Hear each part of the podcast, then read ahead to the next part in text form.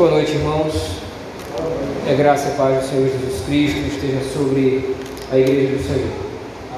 Graças a Deus por mais um culto, mais um dia do Senhor, mais um momento que temos de adorar o nosso Deus em espírito e em verdade. Vamos assim abrir a Escritura, a palavra do Senhor, mais uma vez, na epístola, segundo escreveu Judas. Estamos caminhando já para o final desta epístola.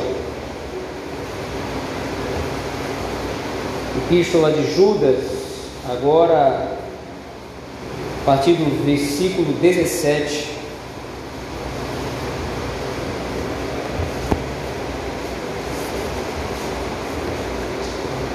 Epístola de Judas,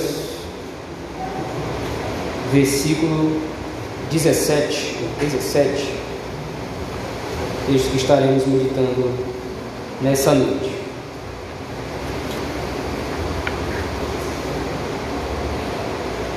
Assim diz o texto da palavra do Senhor. Vós, porém, amados, lembrai-vos das palavras anteriormente proferidas pelos apóstolos de nosso Senhor Jesus Cristo os quais nos diziam: No último tempo haverá escarnecedores, andando segundo as suas ímpias paixões. São estes os que promovem divisões sensuais que não têm espírito. Vós, porém, amados, edificando-vos na vossa fé santíssima, orando no Espírito, guardai-vos no amor de Deus, esperando a misericórdia de nosso Senhor Jesus Cristo para a vida eterna. E compadecei-vos de alguns que estão na dúvida, salvai-os, arrebatando-os do fogo. Quanto a outros, sede também compassivos em temor, detestando até a roupa contaminada pela carne. Até aqui a leitura da palavra do nosso Deus, irmãos. Vamos à presença do Senhor em oração mais uma vez. Pai, Filho e Espírito Santo, ser propício a nós, Senhor, neste momento, após termos lido a tua palavra, agora oramos, a fim de que o Senhor fale conosco por meio delas, expondo-a aos nossos corações, pastoreando os nossos corações, exortando, aconselhando, consolando, para a glória e louvor do teu nome e benefício da tua igreja. É assim que nós te oramos, Senhor, neste momento. No nome do Senhor Jesus Cristo, no poder do Espírito Santo, a Deus o Pai. Amém. Meus irmãos, nós temos visto ao longo destes dois últimos domingos o quanto Judas ele, ele está empenhado em exortar a igreja do Senhor quanto à presença de homens ímpios, homens maus e perversos que infelizmente adentraram na igreja pregando um falso evangelho, pregando heresias contra o mandamento do Senhor. Nós vimos isso quando Judas fala a partir do versículo 3 até o versículo 16, onde ele expõe ferrenhamente e explicitamente o caráter desses falsos mestres. Eles são homens réprobos, eles são reprovados diante do Senhor no que tange a salvação eles são homens ímpios que estão promovendo a licenciosidade no meio da igreja, a rebelião no meio da igreja. E então Judas agora está expondo o caráter dos falsos mestres para que a igreja veja qual é a real situação desses homens. Porém, agora, seguindo para essa sessão seguinte desta epístola de Judas, nós vemos aí, logo no versículo 17, que há um tom diferenciado ou diferente, há um modo diferente com o qual Judas trata a igreja do Senhor. Em primeiro lugar, então, ele demonstrou, a partir dos versículos de 3 a 16, que os falsos mestres são ímpios. E ele tratou os falsos mestres como homens ímpios. Porém, agora, na hora de tratar da igreja do Senhor, na hora de voltar-se para o povo de Deus, ele muda o tom. Nos lembre, ou lembremos que lá nos versículos 1 e 2, Judas inicia a sua carta através de um tratamento muito pastoral, através da sua perspectiva elevada para com a igreja do Senhor. ele diz que a igreja é guardada, amada e preservada pelo Senhor Jesus Cristo através do poder de Deus o Pai. Essa mesma ou esse mesmo tom pastoral agora é retomado por Judas a partir do versículo 17. Com isso é perceptível a ideia de que o pastor ele deve ter duas vozes, como diz João Calvino. A voz do pastor deve ser uma para os lobos, o qual ele espanta, e outra para as ovelhas, a qual ele arrebanha. É essa segunda voz agora que nós estamos vendo aqui diante de nós, a partir desse versículo 17. Porém, mesmo que Judas esteja tratando com a igreja de maneira muito amável e muito pastoral, nós ainda estamos vendo da parte dele uma exortação. Então, como aquele que foi ordenado por Deus para pregar a palavra do Senhor ao povo, Judas não deixa de chamar o povo à responsabilidade e não deixa de chamar o povo para a sua responsabilidade para com o Senhor, exortando-os através de algumas ordenanças. Veja aí o versículo 17, conforme nós já temos lido. Vós, porém, amados, lembrai-vos das palavras anteriormente proferidas pelos apóstolos de nosso Senhor Jesus Cristo então, a partir desse versículo 17 até o versículo 23, conforme nós lemos, Judas vai começar a traçar algumas exortações para a igreja baseado em ordenanças, baseado em ordens. Ele está de fato reclamando o lugar de um líder da igreja do Senhor, ele é um presbítero na casa de Deus, um pastor das ovelhas, e ele agora está agindo como tal, ordenando que as ovelhas sigam alguns princípios. E o primeiro princípio, então, que ele apresenta para nós aí é exatamente o termo lembrai-vos das palavras anteriormente proferidas. A ideia desse texto, a ideia desse termo, lembrai-vos, aqui, conforme escrito por Judas, não é somente se lembrar de algo que foi dito antes, como nós poderíamos supor, mas a ideia de Judas aqui é dar atenção, rememorar, revisitar atentamente algo que foi dito pelos apóstolos de nosso Senhor Jesus Cristo. Veja então que o argumento de Judas não é que aquelas pessoas, não é que a igreja deva atentar para as suas próprias palavras.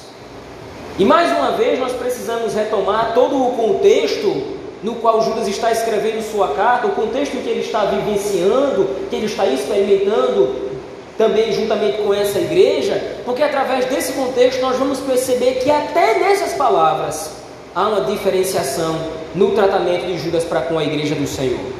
Os falsos mestres pregam de acordo com as suas próprias ideias.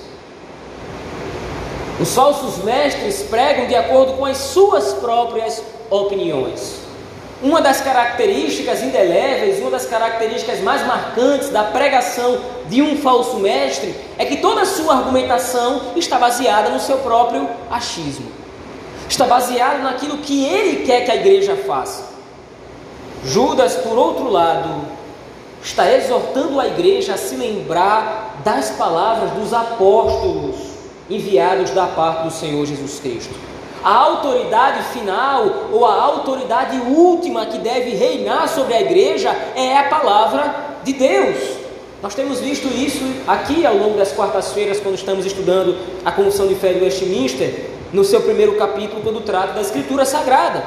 Nós temos visto atentamente que o juiz maior sobre a igreja não é a palavra de homem nenhum, não é a palavra de concílio nenhum, mas o juiz maior e supremo sobre a igreja é o Senhor Jesus Cristo e a sua palavra. É para estas palavras que Judas está chamando a atenção aqui. De maneira que a igreja do Senhor deve se concentrar em se lembrar das exortações que os apóstolos determinaram e disseram anteriormente para a igreja do Senhor.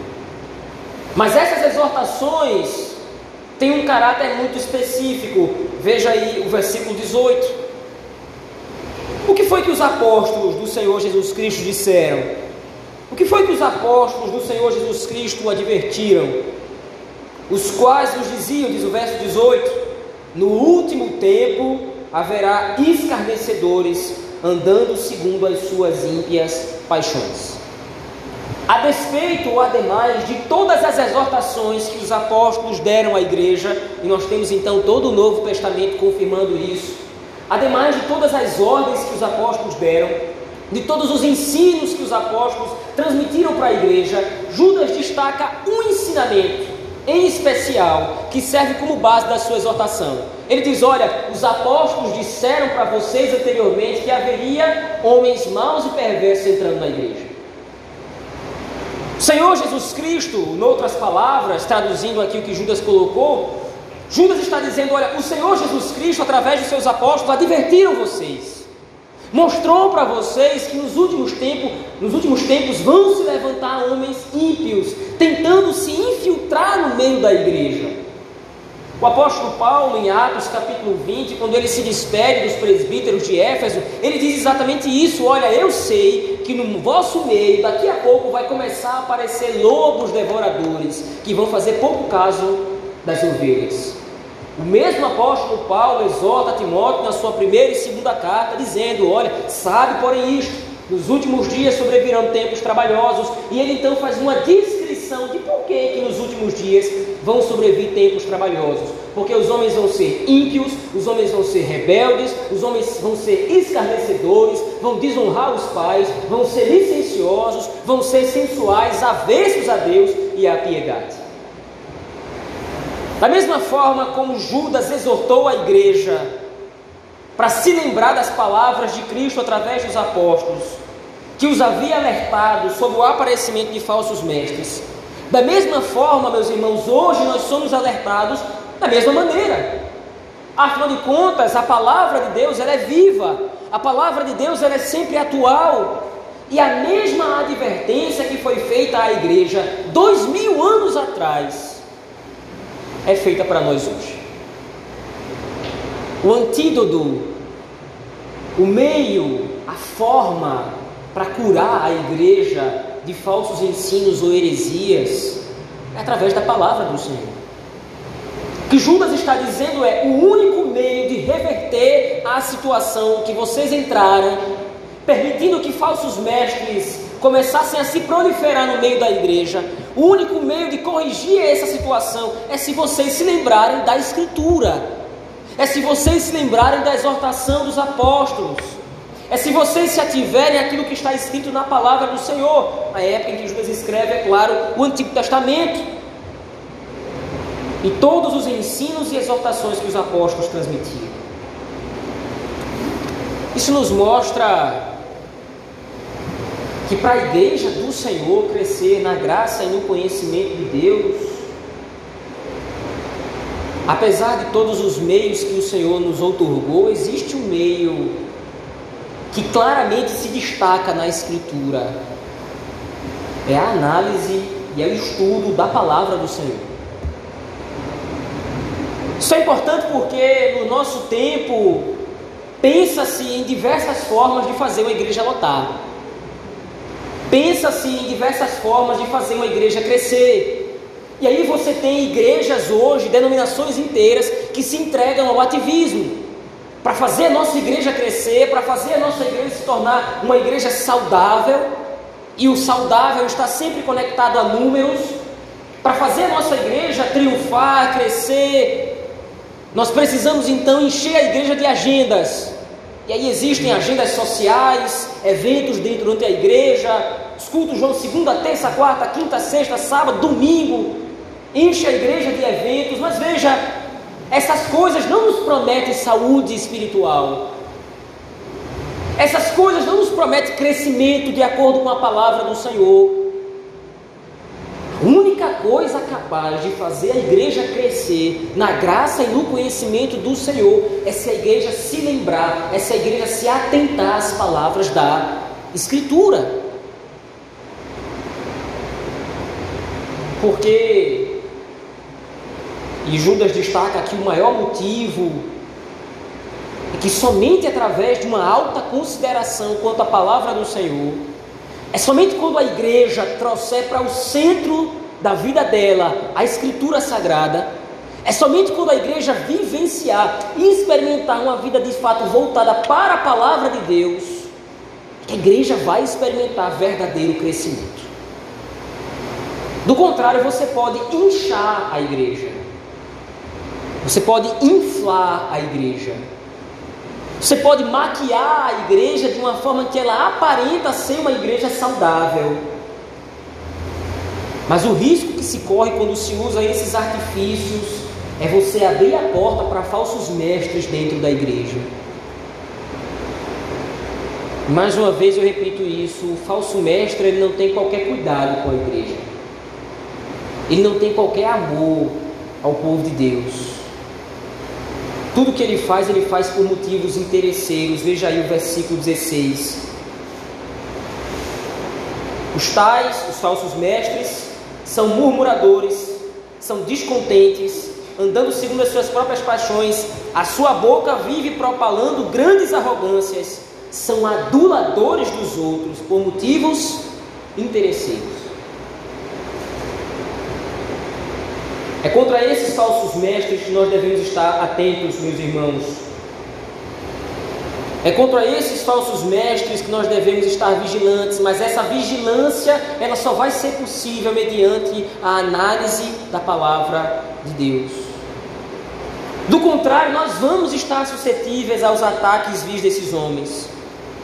E não adianta nós acharmos que o nosso conhecimento vai nos livrar não adianta nós acharmos que a leitura de 15 mil livros por ano vai nos livrar desse tipo de heresia, porque Judas já colocou, já deixou bem claro, eles chegam de maneira sorrateira. Eles chegam de maneira aduladora, agradando os ouvidos. Mas se a igreja estiver meditando na palavra de Deus, se a igreja estiver de acordo com a Escritura Sagrada, a igreja vai estar policiada, a igreja vai estar guarnecida desses falsos mestres. Mas ainda há uma consideração especial que Judas traça quanto a esses falsos mestres. Veja aí o versículo 19. São estes os que, segundo as suas ímpias, aliás, são estes os que promovem divisões e aí Judas usa um termo interessante para descrever esses falsos mestres. Eles são sensuais. Nós já vimos isso quando estudamos ali, analisamos os versículos de 3 a 16. A palavra sensual para nós no português hoje, ela dá uma ideia um pouco distante do termo que Judas usa aqui no grego original. Sensual para nós é alguém libertino sexualmente falando, é alguém inclinado à prostituição, é alguém inclinado a pecados sexuais. É claro que essa ideia também está presente para Judas quando ele usa o termo grego aqui, mas a ideia principal é dizer: eles são homens que são contrários à palavra do Senhor. Enquanto que o crente é exortado pela Escritura a andar de maneira santificada, os falsos mestres andam de maneira sensual, ou seja, andam de maneira contrária à palavra de Deus. E aí, mais uma vez, volta a bater na tecla daquilo que foi dito no domingo passado. Você quer identificar o ensino de um falso mestre? Você quer saber se alguém de fato prega a palavra do Senhor? Observe os frutos da pregação. Observe os frutos da palavra de Deus exposta, ou da suposta palavra de Deus exposta. Porque a pregação da palavra do Senhor, ela gera no coração das ovelhas piedade. A pregação genuína da palavra do Senhor nos leva a um sentimento de querer nos devotar a Deus. O ensino original, o ensino bíblico, o ensino de acordo com a palavra do Senhor sempre vai nos inclinar a vencer os pecados dos nossos próprios corações, voltando-nos a Deus, arrastando-nos ao Senhor. Por outro lado, os falsos profetas, os falsos mestres, sempre vão nos agradar, a fim de que nós afundemos nas nossas próprias impiedades. O falso ensino, ele tem essa característica. O falso ensino me licencia a fazer o que eu quero. O falso ensino me dá liberdade de fazer aquilo que eu desejo.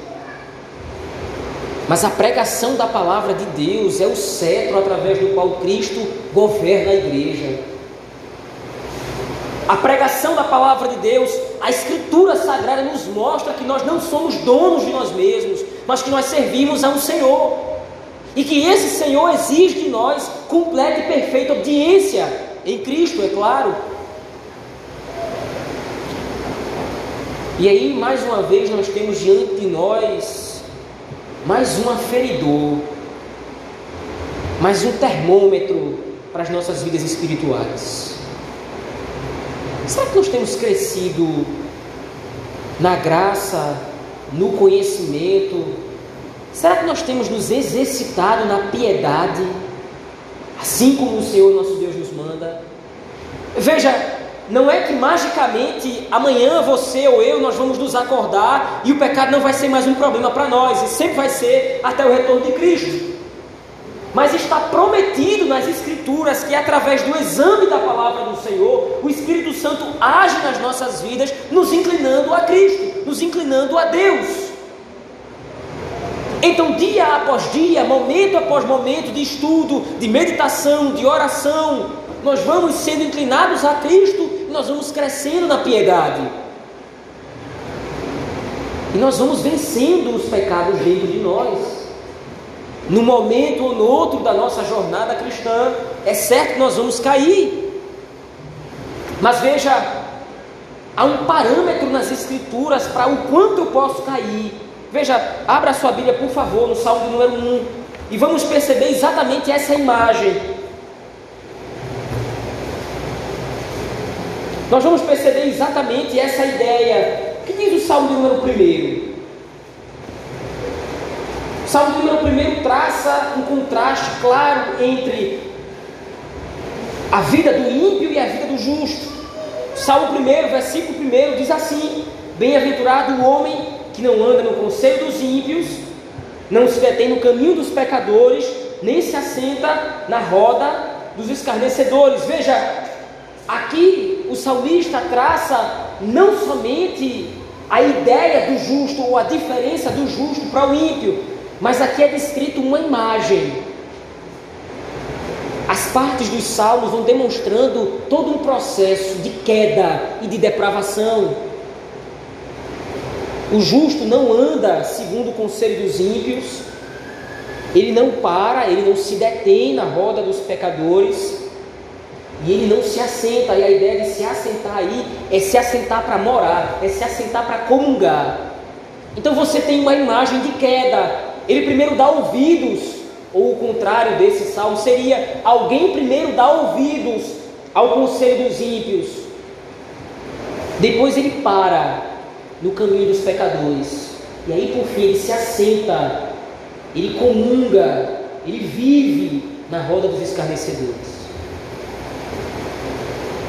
Ponto que Judas traça lá na sua carta, da diferença palavra do Senhor, Deus, pregada e exposta para a igreja, as palavras anteriormente proferidas, como ele descreve, vão produzir na igreja santificação, vão produzir na igreja piedade.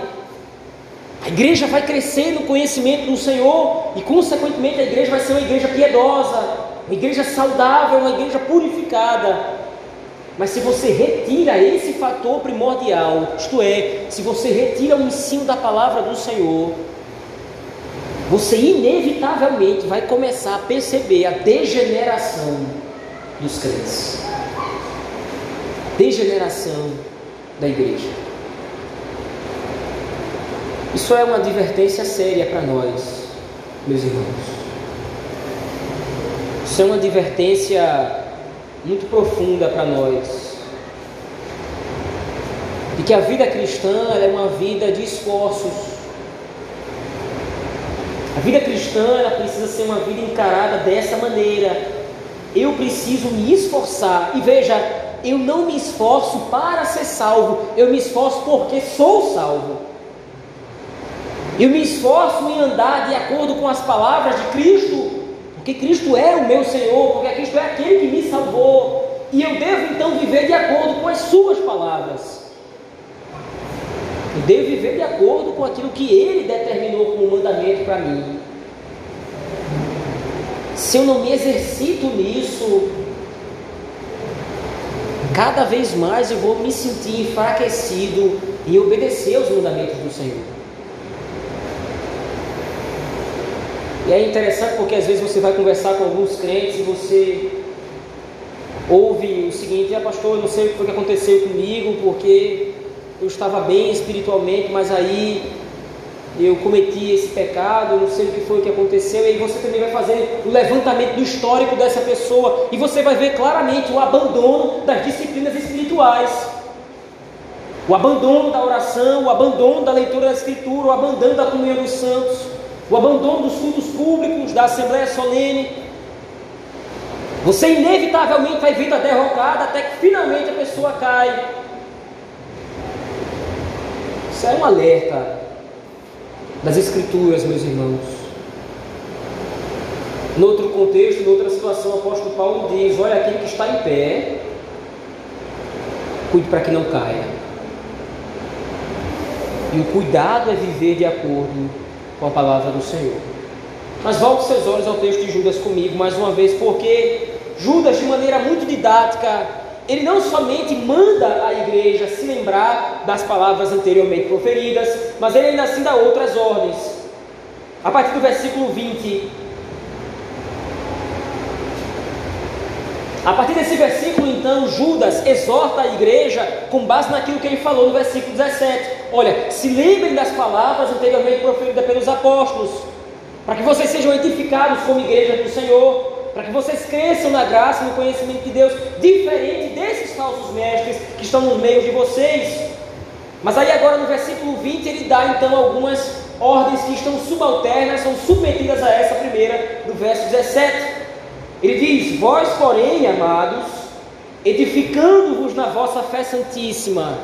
E veja, no versículo 3, Judas falou sobre essa fé santíssima, quando ele diz, veja lá o versículo 3, quando empregava toda a diligência em escrevermos acerca da, vossa, da nossa comum salvação, foi que me senti obrigado a corresponder-me convosco, exortando-vos a batalhardes diligentemente pela fé.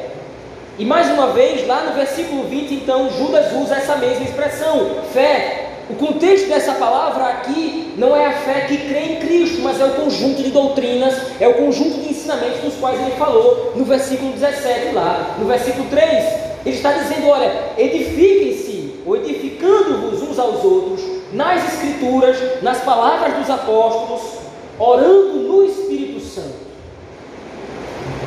Veja, aqui há um contraste. No versículo 19, Judas diz que os falsos mestres não têm o Espírito. E no versículo 20 ele diz: Vocês orem no Espírito. Mais uma vez, Judas está deixando claro: os falsos mestres são réprobos. Eles não têm Espírito. Eles não são eleitos por Deus. Vocês são. Orem no Espírito. Somente aos crentes é dada a capacidade de orar no Espírito. Que é o Espírito Santo quem leva a Deus as nossas preces, as nossas súplicas. É o Espírito que intercede por nós, entregando ao Pai as nossas orações por meio da obra de Cristo. Então, quando Judas coloca aqui, edifiquem-se na fé santíssima, orando no Espírito, veja Toda a obra redentora está sendo elencada, está sendo exibida aqui por Judas, porque ninguém pode orar pelo Espírito ou no Espírito sem ter sido eleito pelo Pai.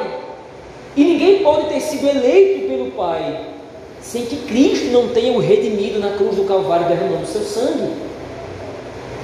Mais uma vez ele está dizendo: olha, a igreja do Senhor ela é salva, ela é santificada. Você percebe isso?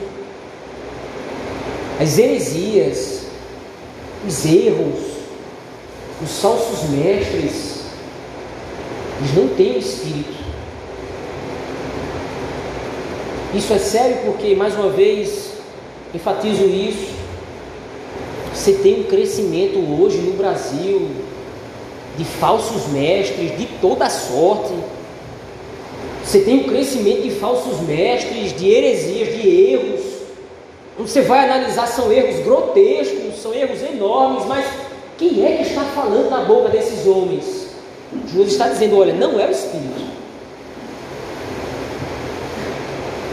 Esse ensinamento não vem da parte de Deus. E muitos são os que seguem esses homens.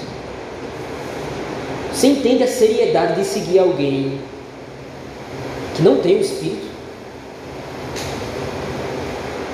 Você entende a seriedade de ser guiado por alguém que não pertence a Deus? Que não foi chamado por Deus para o ensino. E o problema não é só você não ser chamado por Deus para o ensino, como os presbíteros são diretamente vocacionados pelo Senhor. Você pode ter irmãos na igreja que têm um grande desenvolvimento, um grande conhecimento, mas, por exemplo, os presbíteros da igreja, eles são vocacionados diretamente para o ensino da igreja. A Judas está dizendo, esses homens que pregam falsas heresias, eles não são, eles não têm Espírito, eles são reprovados pelo Senhor. Em outras palavras, é você ouvir a voz de Satanás. É você atentar ao ensino das trevas mesmo. E mais um problema é porque Judas descreve esses homens como sensuais. E muitas vezes nós esperamos que o falso ensino ele gere algum tipo de escândalo público. Judas colocou aqui que os falsos mestres, eles de fato ensinam heresias, e essas heresias levam inevitavelmente a uma vida depravada, a uma vida avessa a Deus, mas muitas vezes o que nós esperamos é que os falsos ensinos levem as pessoas ao adultério, à prostituição, à homossexualidade. O ponto não é esse. Como disse anteriormente, sensualidade que Judas descreve aqui é rebeldia contra o Senhor. Então, o que é promovido pelos falsos mestres é simplesmente rebeldia contra Deus. Veja, não é que você tem de repente um ensino neutro você tem a escritura sendo pregada fielmente, você tem um ensino neutro, que nem contribui, nem destrói, e você tem um ensino destrutivo. Não!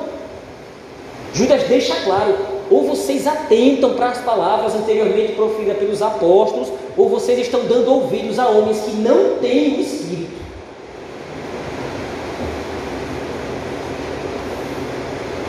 A homens que são inimigos de Deus.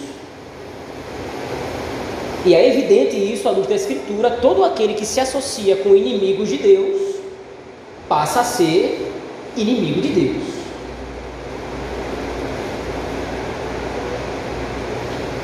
Mas ainda, veja, a partir do versículo 21, então agora você tem os subtópicos da ordenança de Judas, no verso 20. Edifiquem-se na vossa fé santíssima, orando no Espírito Santo Guardai-vos no amor de Deus, esperando a misericórdia de nosso Senhor Jesus Cristo para a vida eterna. Isso é brilhante da parte de Judas porque ele coloca uma perspectiva escatológica. Ele faz os crentes olharem para o porvir. Ele faz os crentes olharem para o futuro. Mas veja, o futuro aqui não simplesmente é aquilo que vai acontecer e nós vamos esperar aqui de braços cruzados aquilo que vai acontecer. A esperança da vida eterna em Cristo Jesus resulta nos crentes que eles se guardem em Deus. Então, quando nós olhamos para a vida eterna em Cristo, isso provoca em nós a reação de nos santificarmos aqui e agora. Os nossos olhos estão na eternidade, mas os nossos pés ainda estão nesse mundo. O que fazer? Então, Judas diz: guardem-se no amor de Deus. Preservem-se no amor de Deus. Se santifiquem, se purifiquem. Atentem à Escritura, atentem às palavras dos apóstolos.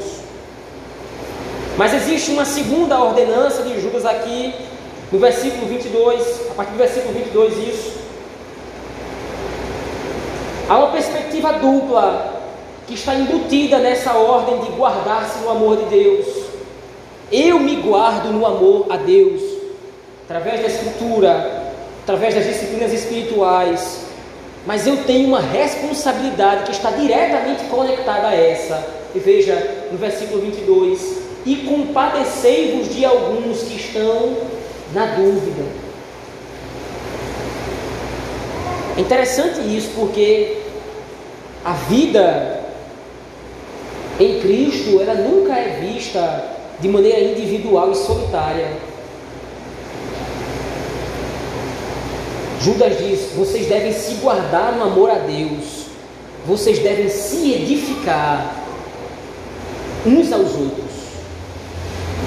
E aí a ordenança é direta. Veja, Judas não está falando com cada crente somente individualmente, mas Judas está falando com o corpo de Cristo, com o coletivo. E aí ele diz: Olha, compadecei-vos de alguns que estão na dúvida. Alguns crentes naquele momento, por causa dos falsos ensinos, caíram na armadilha dos falsos mestres. Alguns crentes deram ouvidos aos ensinos falsos, aos ensinos dos falsos profetas. É possível que nós estejamos na igreja e irmãos nossos estejam ouvindo falsos mestres sair fora. São crentes eleitos por Deus, salvos em Cristo Jesus, mas em algum nível ouviram os falsos mestres. Que, é que a igreja deve fazer? Deve rejeitar? O que, é que a igreja deve fazer? Ele ouviu falsos mestres. Nós vamos expulsar esse irmão daqui. Nós não vamos ligar mais para esse irmão, nós vamos abandonar esse irmão. Ele ouviu falsos mestres, ouviu falsos profetas, ouviu falsos ensinos. A gente, olha, compadeçam-se deles. Mas aí existe a forma. Judas é muito didático. Você vai se compadecer como? Como é que eu vou me compadecer do meu irmão? Veja aí, versículo 23, ele complementa: Salvai-os arrebatando-os do fogo. Quanto a outros, serem também compassivos em temor. Fazendo o que? Detestando até a roupa contaminada pela carne. Que Judas está descrevendo aqui não é que você vai odiar o seu irmão, porque se ele dissesse isso, era uma contradição bíblica. Ora, o Senhor Jesus Cristo disse que nós deveríamos amar uns aos outros. Judas está dizendo agora que eu tenho que odiar o meu irmão? O ponto não é esse, o ponto é que em amor eu vou disciplinar o meu irmão. Não é a disciplina eclesiástica, essa disciplina só pode ser feita nos presbíteros da igreja, no conselho da igreja. Mas em amor eu vou até o meu irmão, eu vou exortá-lo. Se eu vi o meu irmão em pecado, se eu vi o meu irmão transgredindo, se eu vi o meu irmão dando ouvidos a falsos mestres, eu devo ir lá em socorro do meu irmão, mostrar para ele o erro. E aí Judas aqui usa a figura de linguagem, deteste até a roupa contaminada pela carne. Não é que você vai maltratar o irmão, você vai mostrar a seriedade do pecado dele.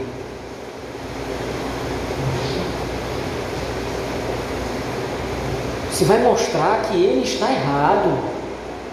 E veja, no nosso tempo, no período que nós estamos vivendo, você chegar para uma pessoa dizer que ela está errada. Muita ousadia. Como é que você tem coragem de chegar para mim e dizer que eu estou em pecado, que eu errei? Quem você acha que é? Porque no nosso tempo as pessoas detestam ser contraditas. As pessoas detestam ser exortadas. É impensável que eu chegue sete horas da manhã na sua casa e diga: Fulano, eu vim aqui, eu preciso conversar com você. porque eu soube que de repente você estava com um proceder, um modo de vida estranho. Isso confere. Eu vim aqui exortar você em amor, em Cristo, para que você deixe essas atitudes, que você abandone esse pecado. Isso é impensável, segundo o Espírito do nosso tempo. Que dói nos ouvidos ser chamado a responsabilidade. Dói nos ouvidos você ser chamado de errado. Mesmo que em amor, mesmo com todo carinho, o nosso tempo, o espírito do nosso tempo quer ser agradado. As pessoas querem ouvir o que gostam. As pessoas querem ouvir o que querem, mas Judas está dizendo: esse modo de simplesmente querer ouvir o que gosta, o que quer, isso não é próprio das ovelhas de Cristo, isso é próprio dos falsos mestres. Eles é quem falam o que o povo quer ouvir, eles é quem falam o que o povo gosta. Mas nós nos exortamos em amor, nós nos exortamos no Espírito. esperando a vinda do nosso Senhor Jesus Cristo. Quando não vai ser mais preciso a exortação mútua, que nós vamos ouvir a voz direta da boca do próprio Supremo Pastor.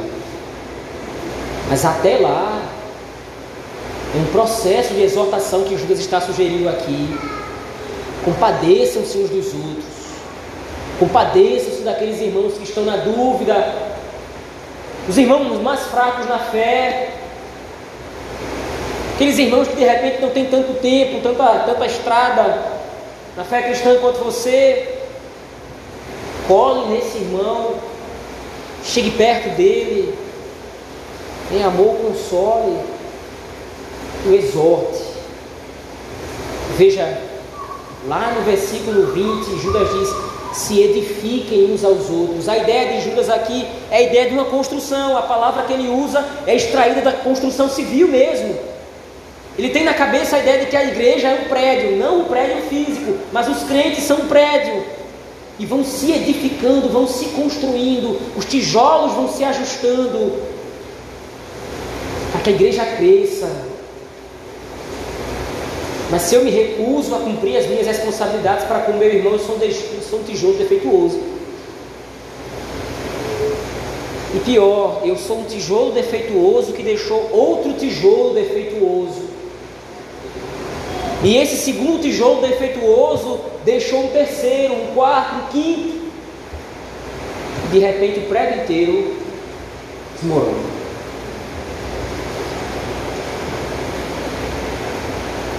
Passagem de Judas, versículo 17 a 23, meus irmãos, claramente demonstra para nós, claramente expõe para nós que a igreja deve ter uma alta consideração quanto a duas coisas.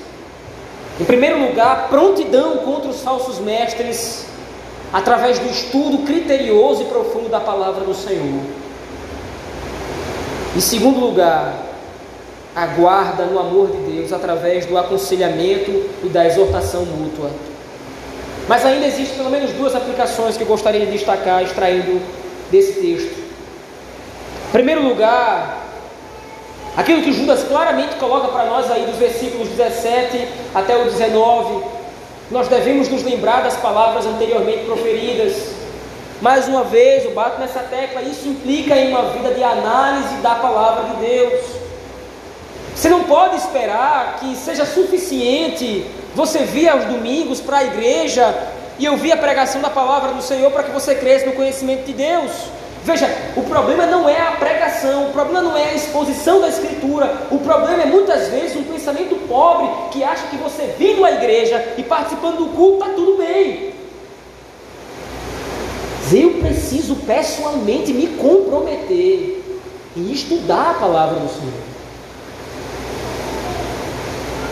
O culto público, a pregação vem como ferramenta.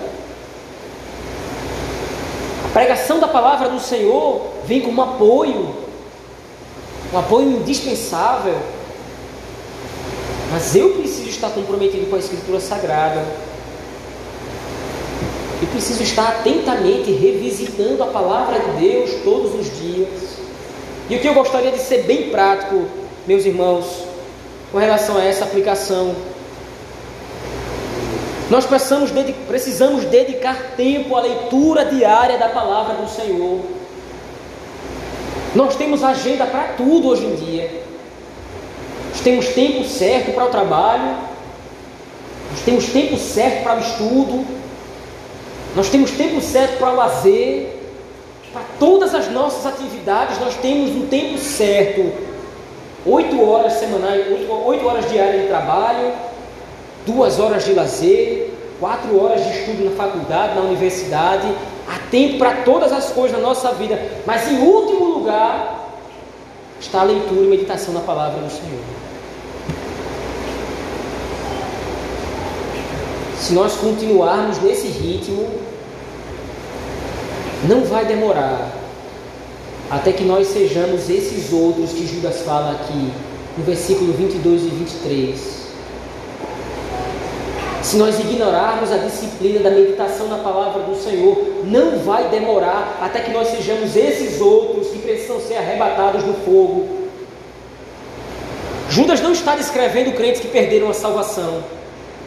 Judas está descrevendo crentes que, por causa do seu proceder, por causa da sua ignorância quanto à palavra dos apóstolos, estão recebendo de Deus a justa disciplina e a repreensão do Senhor.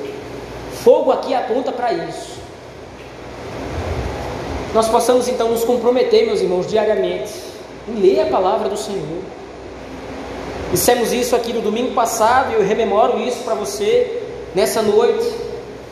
Compre material de estudo bíblico, compre dicionários, compre estudos, bíblias de estudo, compre comentários, estude a palavra do Senhor.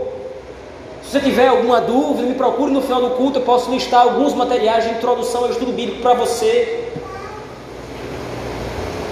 Mas não ache que uma vida empobrecida da palavra do Senhor vai resultar em uma vida espiritual saudável diante de Deus. Em segundo lugar, meus irmãos, nós devemos nos compadecer uns dos outros, exortando mutuamente. Deixa eu fazer uma pergunta. Quão disposto você estaria a receber alguém na sua casa às sete horas da manhã, exortando você contra algum pecado que você cometeu? Quão disposto você estaria a receber alguém na sua casa e não é o pastor, não são os presbíteros. É claro que eu não estou dizendo que isso não é obrigação deles, é próprio dos presbíteros, é próprio do conselho da igreja, do pastor, pastorear os membros, visitá-los, exortá-los. Mas isso não é uma obrigação exclusiva do pastor dos presbíteros da igreja. Nós vimos aqui agora que cada crente deve estar comprometido com o pastoreio e com o aconselhamento mútuo. Então eu, como igreja do Senhor, eu, como corpo de Cristo, preciso estar aberto a que algum irmão toque nos meus ombros e diga: irmão, eu acho que você errou. Sente aqui, eu preciso conversar com você, exortá-lo quanto a esse seu pecado ou quanto a esse seu erro. Será que nós estamos verdadeiramente dispostos a receber esse tipo de exortação? Se isso acontecesse daqui a pouco, quando o culto acabar, qual seria o nosso sentimento? diante de Deus. Precisamos começar a, a, vivenciar e a experimentar a verdadeira comunhão dos santos, aquilo que Judas falou lá no começo da sua epístola, lá no versículo 1 e 2, ele retoma agora nos versículos finais. A igreja é edificada pela palavra do Senhor, a igreja é edificada pelo ensino, ensino apostólico, e a igreja pratica isso, pastoreando uns aos outros, em amor. Do contrário, nós vamos ser apenas um clube social, onde convenientemente nós nos encontramos, domingo após domingo, quarta-feira após quarta-feira, nós nos encontramos, nós nos falamos rapidamente, escutamos alguém falar sobre algum assunto e voltamos para as nossas casas, para as nossas vidas. O mundo é assim. Que lá fora é cada um por si e Deus contra todos. Mas aqui dentro não. Aqui dentro nós estamos um pelos outros. Nós amamos uns aos outros. Eu não vou chegar para você, você não vai chegar até mim com arrogância, com ódio, com orgulho no coração, você pecou, você é indigno, você é um sujo, mas eu vou chorar com meu irmão. Eu vou chorar pelo pecado do meu irmão. Eu vou orar ao Senhor que restaure a vida do meu irmão, que me ajude a ser canal de bênção na vida dele, exortando meu irmão na palavra do Senhor. Assim a igreja vai crescendo de maneira ajustada. Assim Cristo vai sendo glorificado nas nossas vidas. Nós vamos aguardando o retorno de Cristo. E nós vamos ser arrebanhados pelo Supremo Pastor. O pecado não vai ser mais uma realidade nas nossas vidas. Nós vamos viver em comunhão visível com Cristo para sempre. A luta por atentar, por rememorar as palavras de Cristo consiste em todos os dias nós submetermos o nosso coração ao padrão estabelecido por Deus. Todos os dias nós precisamos submeter o nosso coração ao crivo da palavra do Senhor. Todos os dias nós precisamos nos lembrar das palavras anteriormente proferidas. Isso dá trabalho. Porque nos lembrar das palavras de Cristo significa que nós servimos ao Senhor, que não somos nós. Mas em amor, o Espírito Santo está moldando os nossos corações. Por causa disso, todos os dias nós também estamos sendo expostos ao cuidado dos nossos irmãos. Os nossos irmãos estão nos observando não com um olhar orgulhoso, não com um olhar arrogante, não com um olhar presunçoso, mas com um olhar de amor. Nós vamos nos pastorear uns aos outros, não como fazem os falsos mestres. Os falsos mestres se pastoreiam a si mesmos, através dos seus erros, das suas heresias, mas nós nos pastoreamos uns aos outros, nos submetendo todos a Cristo. É assim que a igreja presbiteriana reformada em Paragominas vai crescer. Na graça, no conhecimento, nosso Deus e Rei.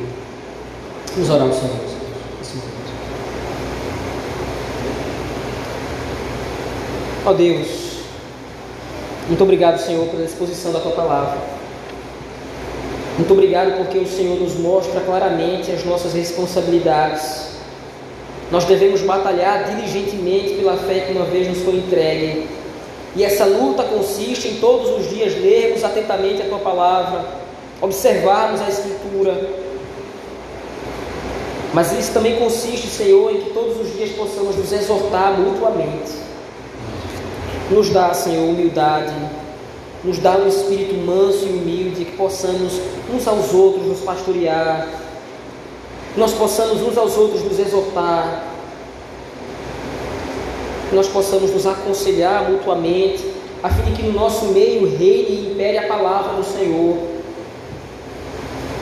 A luz da Escritura Sagrada, Senhor, nos dá coragem e nos dá amor pelos nossos irmãos, para que, se preciso for, nós possamos nos achegar a Ele, mostrar os seus erros, mostrar os seus acertos, que nós possamos estar com o coração aberto a receber a exaltação dos nossos irmãos, para a glória e louvor do Teu nome, Senhor. É isso que nós oramos, no nome do Senhor Jesus Cristo, no poder do Espírito Santo, a Deus o Pai. Amém. Deus nos abençoe, irmãos.